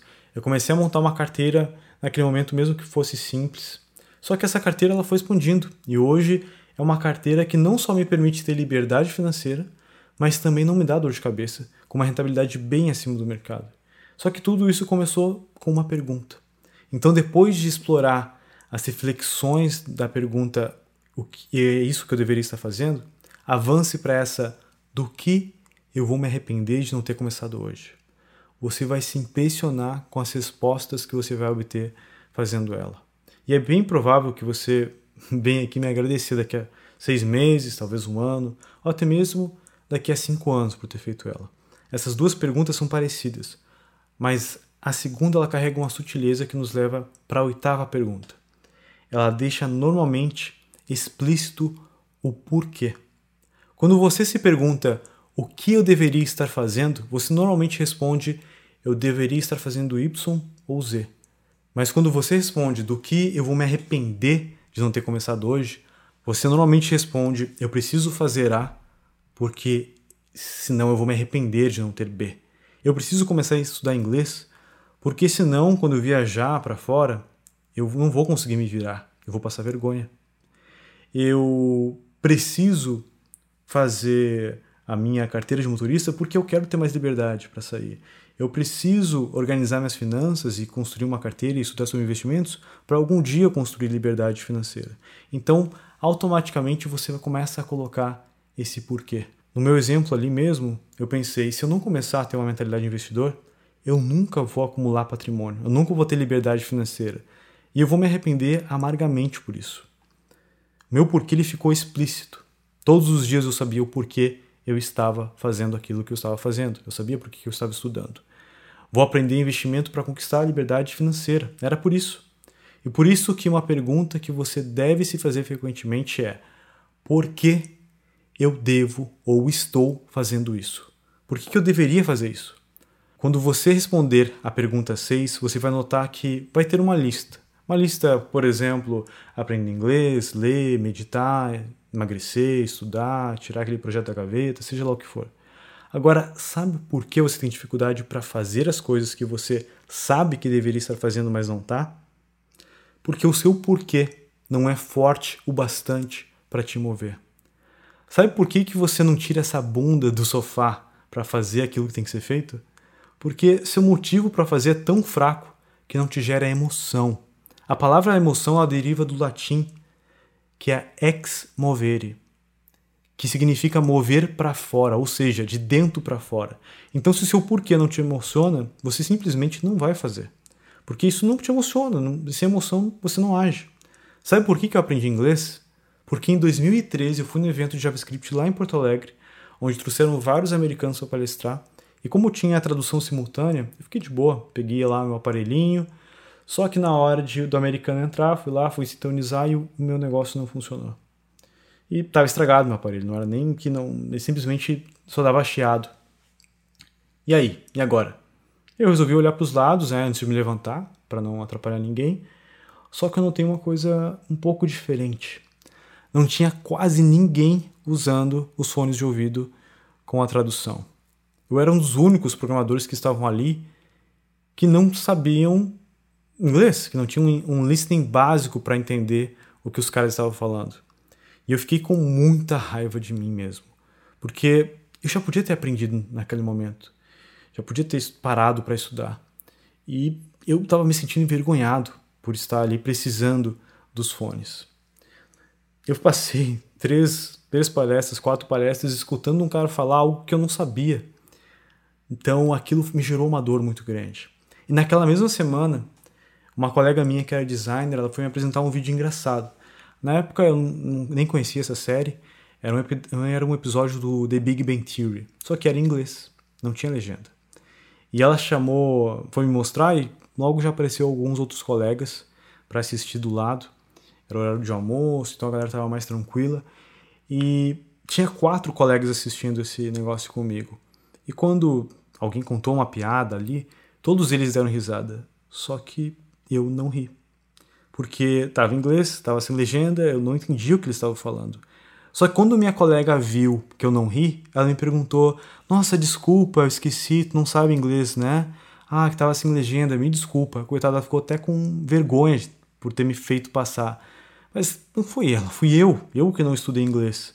E essa vergonha novamente se misturava com uma raiva, uma raiva de mim mesmo por não ter investido mais tempo para aprender. E depois daquilo eu comecei a estudar de uma forma disciplinada, todo santo dia. Eu estudava 20 minutos todos os dias quando eu acordava. Era muito raro, muito raro o dia que eu não estudava. E o dia que eu não estudava, me via aquele sentimento de vergonha, de raiva. Como é que eu tô deixando de estudar, eu tô roubando um, um pedaço do meu futuro para não saber inglês. E quando eu decidi que eu queria morar no Canadá, que eu queria migrar para o Canadá, ou pelo menos tentar emigrar para o Canadá, foi aí que eu tive mais uma razão ainda para aprender inglês. E eu caí de cabeça, eu estudava duas horas por dia. E tudo que eu fazia era inglês, eu, tudo que eu escutava, tudo que eu assistia era inglês, mesmo sem conseguir entender tudo naquela época, porque isso me gerava mais raiva por não estar entendendo, e essa raiva me alimentava mais para mim querer estudar mais, para mim me aplicar mais. E percebe que o que me movia era uma emoção, o que estava me movendo ali tinha as emoções positivas também, que eu ficava imaginando, ah, como vai ser maravilhoso quando eu entender e tudo mais. Mas naquele momento o que estava me movendo mesmo era a raiva. Era essa raiva e essa vergonha por não saber. E o resultado foi que em menos de um ano eu já conseguia ler livro em inglês, já conseguia escutar podcast, entender praticamente tudo. Mas foi uma emoção que me fez tomar a ação, que me fez aprender. Não foi a razão, não foi simplesmente dizer que ah, mais de 90% do conteúdo da internet está em inglês, os melhores livros estão em inglês. Não, não foi nada disso. Foi uma emoção que trouxe essa vontade e essa realização do aprender. A gente tende a acreditar que a emoção ela nos sabota, ao invés de nos ajudar a realizar. E eu conheci uma história que transformou completamente a minha visão sobre isso. E eu vou contar essa história aqui breve para vocês. Essa história é de um cara chamado Elliot. Elliot era um tipo um típico americano bem-sucedido, executivo de uma empresa próspera, um marido, um pai, um amigo que tirava as férias na praia com a família, tido inclusive pelos seus colegas tanto de serviço quanto de igreja, quanto de quanto os vizinhos também, como um cara querido, um cara que, que era feliz, alegre e que era um cara que gerava uma energia positiva. Só que Elliot tinha dores de cabeça constantes, dores de cabeça o tempo todo. E não eram dores de cabeça comuns, o tipo que toma um remédio e passa. Eram dores de cabeça violentas, como se tivesse uma bola de demolição pendurada na cabeça dele, batendo e golpeando os olhos dele. Então, o cara vivia topado de remédio. Ficava tirando soneca, tentava relaxar, tentava ficar de boa, tentava aguentar firme, só que as dores foram cada vez ficando mais agressivas, mais fortes. E elas só foram piorando com o tempo, ao ponto que ele precisou fazer alguma coisa. Então, ele foi para um médico, começou a fazer exames. E num dos exames que ele recebeu, tinha alguma coisa muito estranha. Ele recebeu uma notícia que tinha um, um tumor cerebral, mas não era qualquer tumor cerebral. O negócio, a mancha que apareceu ali, era tamanho de um punho fechado, era tamanho de uma bola de beisebol. Então, a preocupação era muito grande no que poderia acontecer, tirando um pedaço tão grande que automaticamente também tiraria uma boa parte do cérebro dele. Só que a cirurgia foi um sucesso, a retirada do tumor foi feita, foi um maior sucesso. E ele foi para casa. Se recuperou, voltou para o trabalho, voltou para a família, para os amigos. Tudo parecia normal, até que tudo começou a dar muito errado. Ele parou de render no trabalho, as tarefas antes que ele fazia com os pés nas costas passaram a exigir uma alta dose de concentração e um esforço extra. Decisões simples, como escolher entre uma caneta azul ou uma preta, tomava horas às vezes dele. Ele cometia erros básicos e levava semanas para consertar esses erros básicos. A agenda dele virou um buraco negro, ele perdia reuniões e estourava prazos com desculpas cada vez mais idiotas. Inicialmente os colegas deles até ficaram com pena dele. Putz, o cara tá sofrendo uma barra pesada, né? fez uma cirurgia, tirou uma boa parte do cérebro, tá se recuperando, vai saber o que quer, é, né? É era um tumor gigante, então de repente, sei lá, fez alguma coisa ali, vamos, vamos dar esse crédito pro cara. Só que a barra começou a pesar tanto que as desculpas do cara ficaram descabidas. Teve reuniões que ele faltou, por exemplo, com investidores, porque ele foi e saiu para comprar grampeador novo. E, poxa, não faz sentido nenhum. O que, que ele tem na cabeça? E após meses de reuniões feitas ali de qualquer jeito e muita enrolação, a verdade era inegável. A cirurgia tinha tirado muito mais do que um tumor da cabeça de Elliot. A verdade, na visão dos colegas, esse algo era uma grana preta da empresa. E eles acabaram demitindo ele da empresa. Só que enquanto isso, em casa, as coisas não iam muito bem. Siga a receita. Pegue um pai negligente, deixe-o no sofá vegetando, tempere ali com uma pitadinha de reprises de games, de, de, de Netflix, de séries, e leve ao forno por 165 graus 24 horas por dia. Essa era a nova vida de Elliot, tirando, claro, o forno, né? Mas ele perdia as partidas de beisebol do filho, faltou reunião dos pais e professores para ficar assistindo maratona de James Bond na TV. Ele esquecia que a esposa gostava que ele falasse com ela pelo menos mais do que uma vez por semana. Cada nova e inesperada rachadura deixava vazar uma briga. Só que não dava para chamá-las de propriamente de briga. Uma briga requer o engajamento de no mínimo duas pessoas. E enquanto a, a esposa dele cuspia fogo, Elliot tinha dificuldade de acompanhar a situação. Em vez de agir com urgência para mudar e consertar as coisas, para mostrar que amava ela e se importava com a família, ele continuava isolado e indiferente. Era como se ele habitasse outro fuso, fora do alcance das pessoas que estavam com ele. Até que sua esposa também não aguentou mais. Na cirurgia tiraram mais do que o tumor, ela gritava. Tiraram a droga do coração também. E pediu divórcio, levou as crianças e o cara ficou sozinho. Ele ficou abatido, ficou confuso e começou a procurar formas de recompensar, de recomeçar a carreira. Se deixou levar por algumas empreitadas de risco. Um golpista acabou pegando boa parte das suas economias. Para não bastar, ah, teve uma mulher ainda que seduziu, convenceu ele a morar com ela, casou e depois de um ano se divorciou, levando metade do resto que ele ainda tinha. E o cara começou a vagar pela cidade morando em apartamentos cada vez mais baratos, apartamentos cada vez piores. E até que ele ficou sem grana para o aluguel e teve que morar na rua. Até que um irmão o acolheu e começou a sustentar ele. E inconformado em ver a vida daquele irmão dele ter sido arruinada daquele jeito, ele resolveu que precisava fazer alguma coisa. Era inegável que ele tinha mudado e aquelas dores de cabeça tinham causado mais do que dor. A questão era o que tinha mudado. Então, esse irmão dele começou a levar ele em vários médicos. E todos os médicos na qual ele levava diziam que estava tudo normal, que não tem nenhum problema, que ele parece bem, que ele está que ele tá são. Os médicos fizeram lá aquelas coisas de médico, né? E receberam resultados que infelizmente só diziam que Elliot estava totalmente normal. E ao mesmo tempo algo que encaixava no que eles entendiam como normal, talvez até acima da média. As tomografias computadorizadas não acusavam nada. Seu QI ainda era alto. Seu raciocínio estava coerente. A memória, ótima. Era capaz de se entender sobre os efeitos e consequências das suas más escolhas. Ou seja, qual o problema dele? Ele conversava sobre uma ampla gama de temas com bom humor, com charme. Segundo, inclusive, um psiquiatra que ele consultou, Elliot não estava deprimido. Pelo contrário, tinha uma autoestima sólida e nenhum sinal de ansiedade ou estresse crônico. Exibia uma calma que era quase zen, mesmo estando no olho do furacão causado pela própria negligência. E o irmão não conseguia acreditar naquilo. Algo estava errado, algo estava faltando. E finalmente, nesse desespero, Elliot foi encaminhado para um famoso neurocientista chamado Antônio Damasio.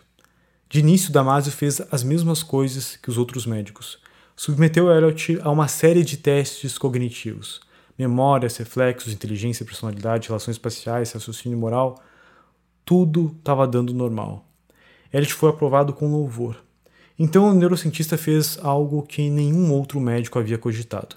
Ele conversou com Elliot. Conversou de verdade. Ele queria saber tudo, cada equívoco, cada erro, cada arrependimento. Como como aqui o Elliot tinha, havia perdido o emprego, a família, a casa, as economias. Explicar, ele pediu para que explicasse cada decisão, a lógica do pensamento por trás delas. Ou, naquele caso, a falta de lógica. Elliot era capaz de explicar em detalhes quais decisões havia tomado, mas não conseguia explicar o motivo. Lembrava dos fatos e sequências desses eventos com uma fluidez perfeita, até mesmo com uma, uma certa carga dramática, mas quando lhe pediam para que analisasse o seu processo de tomar decisão, por que achou que, por exemplo, comprar um garpeador era mais importante que encontrar um investidor? Por que havia considerado ficar assistindo James Bond e, e isso ser mais importante do que os seus filhos? Quando essas perguntas eram feitas, ele dava um branco, ele não conseguia dar uma resposta. Ele ficava totalmente sem resposta. E não é só isso. Ele não parecia sequer abalado com a consequência das ações dele. A verdade é que ele não dava a mínima. Então ali estava um homem que havia perdido tudo por causa de más escolhas, de erros, que apresentava uma ausência total de autocontrole e tinha plena consciência dos desastres em que sua vida se transformara. E, no entanto, não apresentava qualquer remorso, qualquer autorrepulsa, nem sequer um pouco de constrangimento com as perguntas que foram feitas. Muita gente, inclusive, cometeria suicídio por menos. E ali estava ele, não apenas confortável com o próprio infortúnio, mas indiferente. E foi quando esse médico, quando o Damásio, teve uma percepção brilhante. Os testes psicológicos que Elliot foram, foi submetido, eles foram concebidos para medir a capacidade de pensar e não a capacidade de sentir. Todos os médicos haviam se preocupado tanto em identificar se ele estava apto para raciocinar que nenhum havia imaginado que os danos de Elliot talvez estivessem na sua capacidade emotiva. Mas mesmo que tivessem se dado conta disso, não existia uma forma padronizada de medir esses danos. Um dia, um dos assistentes de Damasio imprimiu uma série de fotos grotescas, fotos perturbadoras. Vítimas de queimaduras, cenas de assassinatos horrendas, cidades devastadas pela guerra, crianças com fome, essas coisas que realmente provocariam emoções em qualquer pessoa. Então ele pegou e mostrou para Elliot uma a uma. E Elliot ficou completamente indiferente. Ele não sentiu nada. E a sua falta de reação foi tão chocante que até ele mesmo comentou que era doentio isso. Admitiu que tais imagens com certeza teriam abalado ele no passado, que seu coração teria se contorcido de empatia e horror, e teria virado o rosto com aversão. Mas naquele momento, sentado ali, diante das mais sombrias distorções da experiência humana, Elliot não fez nada. E este concluiu Damásio que era o problema. Embora o conhecimento e o raciocínio de Jolly estivessem intactos, o tumor ou a cirurgia para removê-lo haviam debilitado sua capacidade de empatia e sentimento. Seu mundo interior não era mais feito de luz e sombras, e sim, era algo totalmente cinzento. Assistir um recital de piano da filha evocava nele toda a vibração e todo orgulho paternal que comprar meias também proporcionavam. Era mesmo o mesmo sentimento, não tinha diferença. Perder um milhão de reais lhe causava tantas emoções quanto encher o tanque do carro, pôr os lençóis para lavar ou até mesmo assistir alguma coisa na TV. Ele havia se tornado uma máquina ambulante de indiferença. E sem dispor a habilidade de fazer juízo de valor, de diferenciar o melhor do pior, independente do quão inteligente fosse, Elliot havia perdido seu autocontrole. Mas isso levanta uma grande questão. Se as habilidades cognitivas de Elliot, sua inteligência, a sua memória, a sua atenção, estavam todas em perfeito estado, por que, que ele não era mais capaz de tomar decisões efetivas? Aquilo intrigava Damasio e sua equipe. Todos nós já desejamos em algum momento não sentir emoções, porque muitas vezes elas nos levam a fazer bobagens, bobagens inclusive que a gente se arrepende depois. Durante séculos, psicólogos e filósofos partiram do pressuposto que represar ou suprimir as emoções era a solução para todos os problemas da vida. Eu mesmo achei que as emoções só me atrapalhavam. Eu cheguei a pensar como seria bom se eu tivesse um botãozinho aqui para mim apertar e simplesmente desligar as emoções e daí fazer o que tem que ser feito. Ah, pobre Alan, sabe de nada. Se eu pudesse fazer isso, eu ia, tá, eu ia ser um novo Elliot, um cara que acabou perdendo tudo da vida, porque não tinha mais a capacidade de ter emoções e empatia.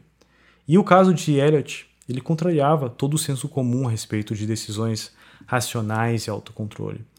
Mas havia uma segunda questão que era igualmente intrigante.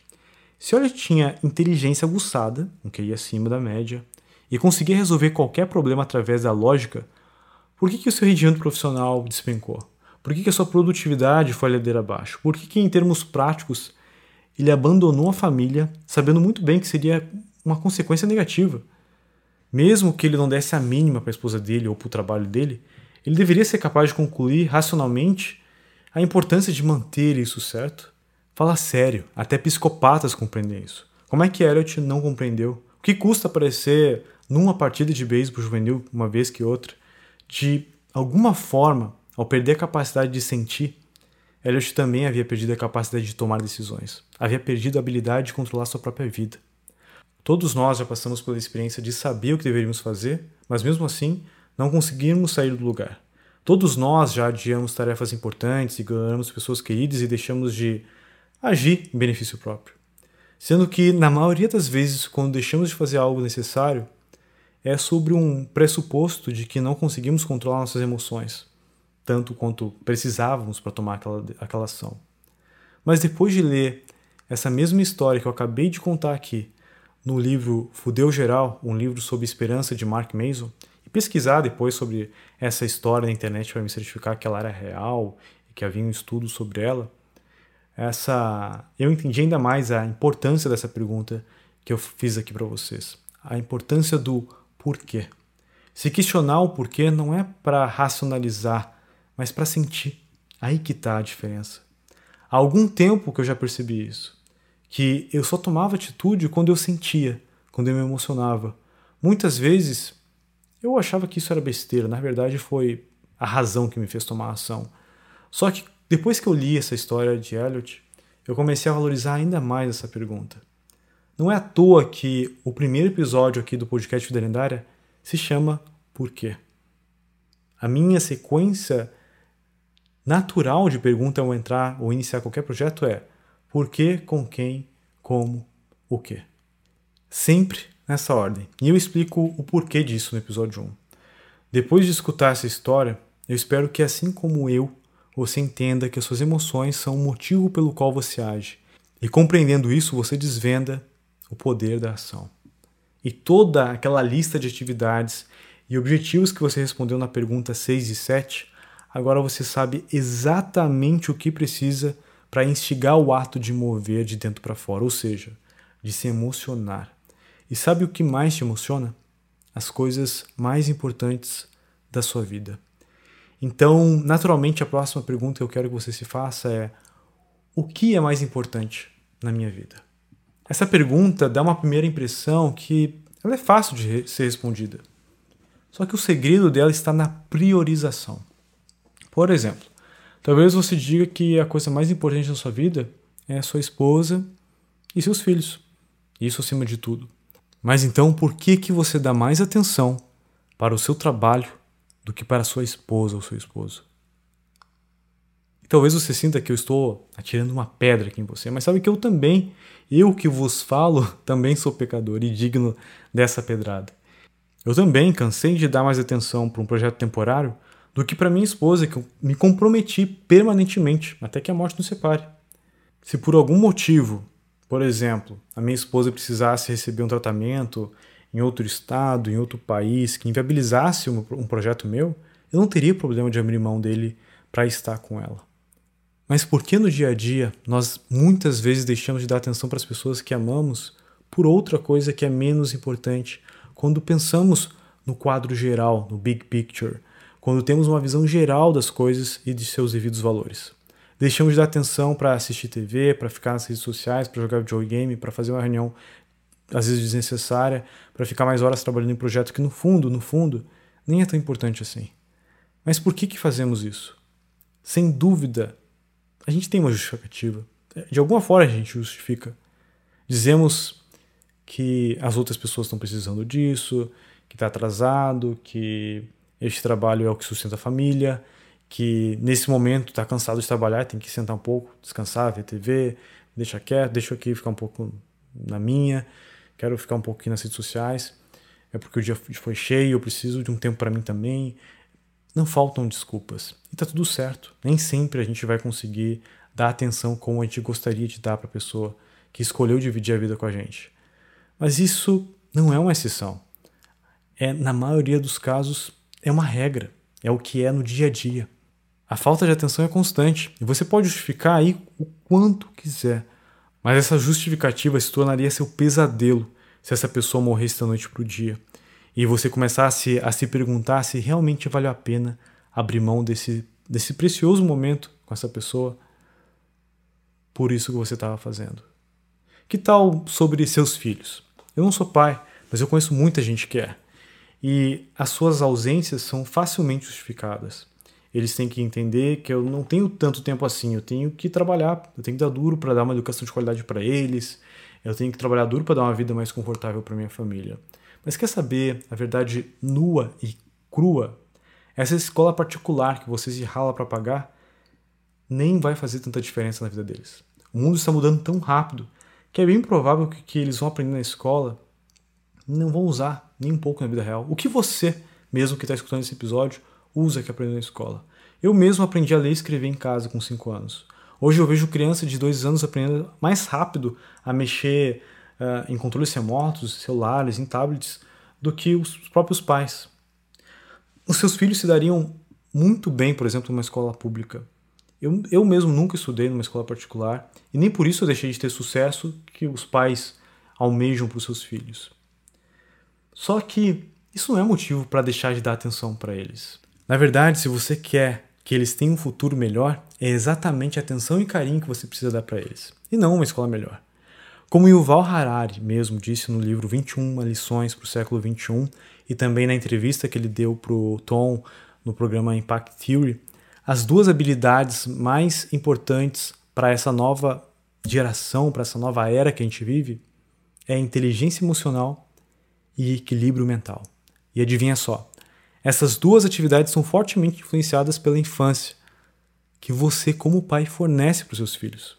Quanto mais ausente você for, mais difícil você vai deixar para os seus filhos desenvolverem as únicas habilidades que um dos maiores historiadores e futuristas da nossa era classifica como as mais importantes. Foda-se o balé, a aula de alemão, a de natação. A sua atenção, o seu cuidado é o que tem mais valor. Seu filho não se importa com o lençol dele, se ele é de seda ou se é um lençol de algodão surrado. Ele se importa de ter você lá na hora de dormir contando uma história para ele. Ele não se importa se seu carro é zero ou usado, desde que você esteja nesse carro com ele. Ele não se importa se você é um diretor ou um gerente, se é um grande empresário ou um microempreendedor. Ele se importa de estar com o pai e com a mãe dele. Seu filho vai se importar de estar com você. É isso que importa. E você pode se contar um monte de razões para justificar sua ausência, mas quando seus filhos estiverem casados e longe de você, você vai se perguntar por que eu não passei mais tempo com eles? Eles cresceram tão rápido. A grande verdade é que, mesmo que você liste aí todas as coisas que são mais importantes da sua vida, é bem provável que você esteja tomando elas como garantido. E é por isso que não dá tanta importância como deveria para elas. Você se acomoda e para de colocar energia e as coisas mais importantes da sua vida exigem manutenção constante. A sua vida amorosa exige manutenção, o seu relacionamento familiar exige manutenção, suas amizades exigem manutenção, sua saúde exige manutenção, a saúde financeira, sua carreira e por aí vai.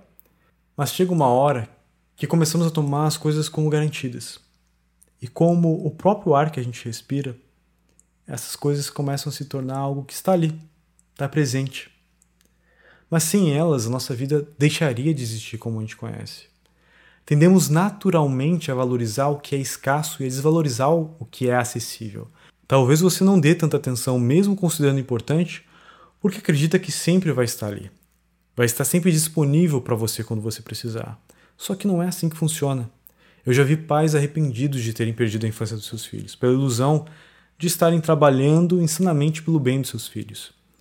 Já vi casamentos e namoros acabarem por desculpas muito boas pelo qual uma das partes precisava se dedicar muito em sua carreira ou trabalho. Então, depois de refletir sobre o que é mais importante na sua vida e fazer uma listinha priorizando, seja no celular, no computador, no papel, tudo faz, eu quero que você se faça a nossa próxima e última pergunta do nosso parte 1 aqui do poder de fazer perguntas porque já está ficando bem grande esse episódio. Então a gente finaliza aqui e a gente começa depois, no outro, as próximas 10. Vamos para a última então, que é a seguinte: O que eu estou tomando como garantido? Essa pergunta eu comecei a fazer só recentemente, mas sinceramente eu gostaria de ter começado a fazê-la muito mais atrás. Se você achar mais fácil, você pode se perguntar o que eu não dou o devido valor por ter como certo, como garantido. O que eu não tenho valorizado tanto como eu deveria? Talvez essa última tenha ficado até mais fácil de você entender o contexto dessa pergunta. Essa pergunta ela vai te ajudar a despertar duas forças de felicidade dentro de você.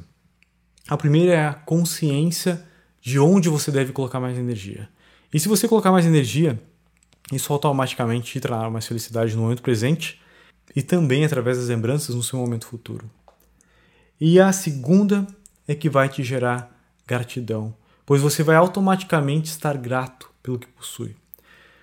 Vamos pegar só esse momento que você está aqui me escutando. Você já reparou na loucura que está acontecendo nesse exato momento? Você está me escutando, mas eu não estou do seu lado falando esse conteúdo aqui.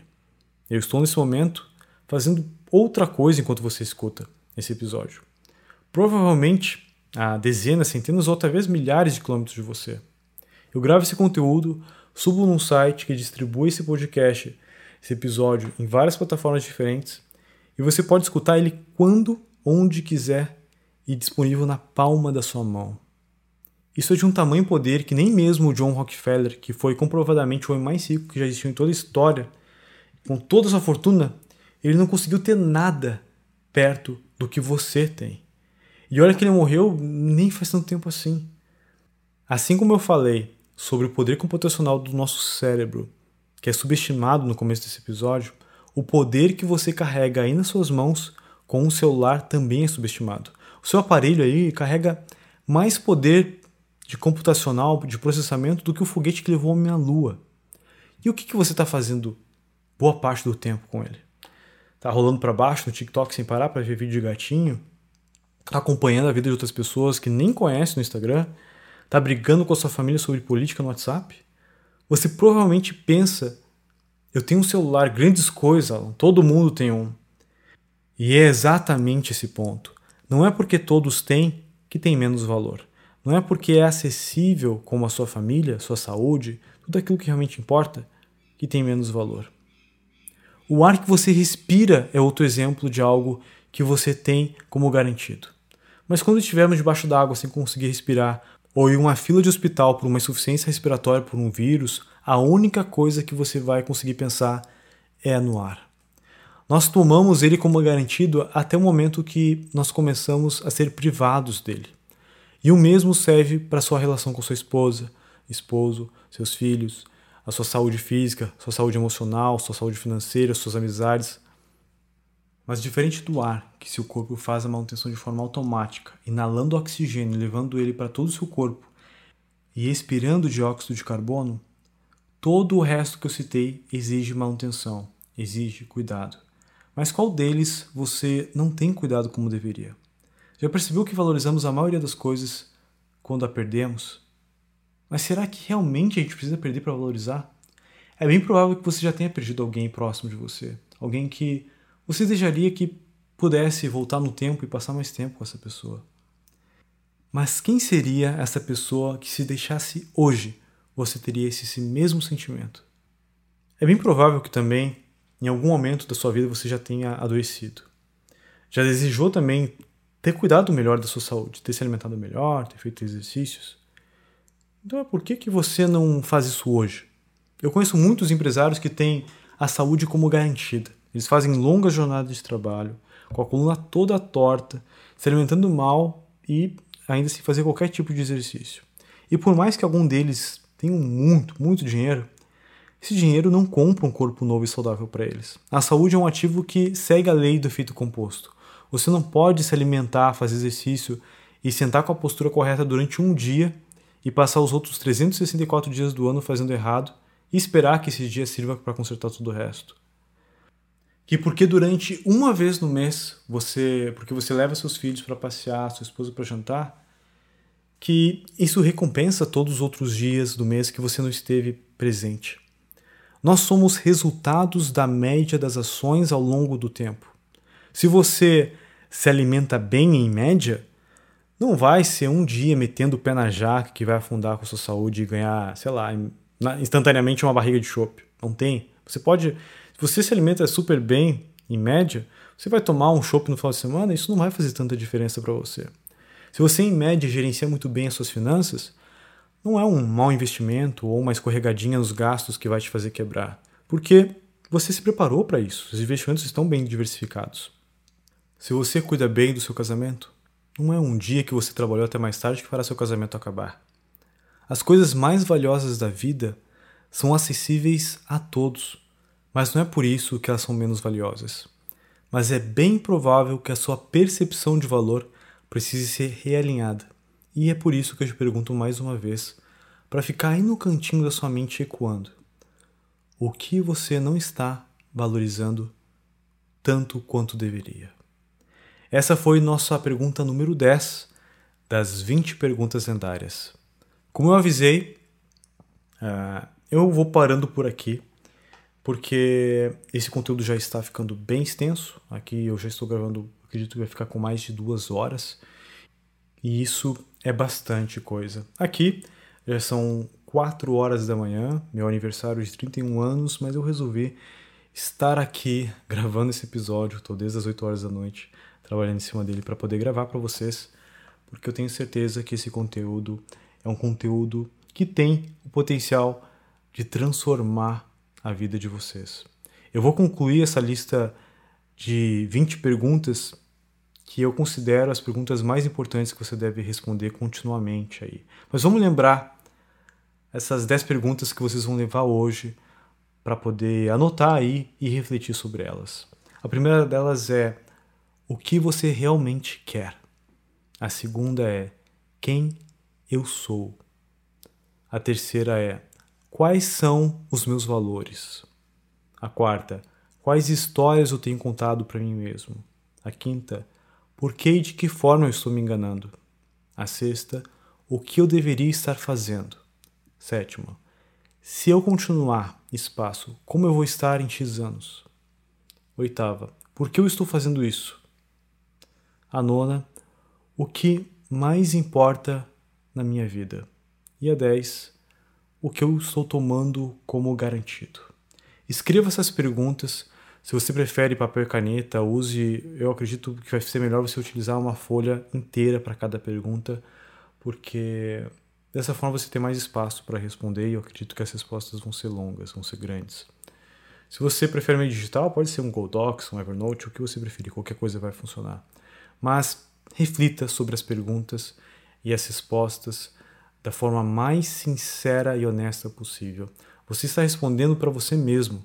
Se enganar só vai atrasar esse processo de autoconhecimento e de transformação que essas perguntas elas podem gerar.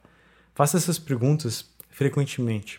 Ah, quando estiver tomando banho, quando tiver, quando acordar, quando for dormir, sempre que puder, faça essas perguntas e repita elas. E mesmo quando acreditar que encontrou as respostas, continue as fazendo. Porque assim como nenhum homem pode banhar-se duas vezes no mesmo rio, porque na segunda vez o rio não é o mesmo, nem tampouco o homem, também a sua resposta mudará. Porque cada vez que você a fizer, ela estará em um contexto diferente, e você também não será o mesmo. Porque essas perguntas têm o poder de mudar as histórias que você conta para si mesmo e assim mudar completamente a sua vida. Esse episódio vai ficando por aqui e se de alguma forma você acredita que esse conteúdo gerou algum valor para você, compartilhe ele com alguém, com alguém que você valoriza e quer que cresça com você. O caminho do crescimento pessoal ele pode parecer muito solitário às vezes, porque nem todas as pessoas querem se, ser desconectadas das ilusões que elas têm sobre elas mesmas e sujar as mãos através desse autoconhecimento para se tornarem pessoas melhores. Você que está aqui no final desse episódio está de parabéns. Parabéns por ter chegado até aqui. E se você acha que as perguntas desse episódio foram pesadas, meu amigo, minha amiga, se prepare para o próximo. Porque eu deixei as minhas cinco perguntas estoicas para o final. E tem duas delas que eu sempre choro quando eu reflito sobre elas. Mas não precisa ficar assustado que não vai ser nada que vai fazer mal. Essas perguntas, elas fazem pelo contrário, elas fazem bem, por isso são perguntas que eu separei para vocês. Essas perguntas têm sido ferramentas essenciais para o meu crescimento e para a minha tomada de decisões na minha vida. Então, se você sentiu que essas perguntas estão colaborando para o seu crescimento, eu te convido para continuar e escutar a parte 2 desse episódio. Obrigado por estar aqui comigo até o final e não se esqueça: uma vida lendária é formada por pequenas ações e decisões. Coloque em prática o que você aprendeu aqui hoje. E até o próximo episódio.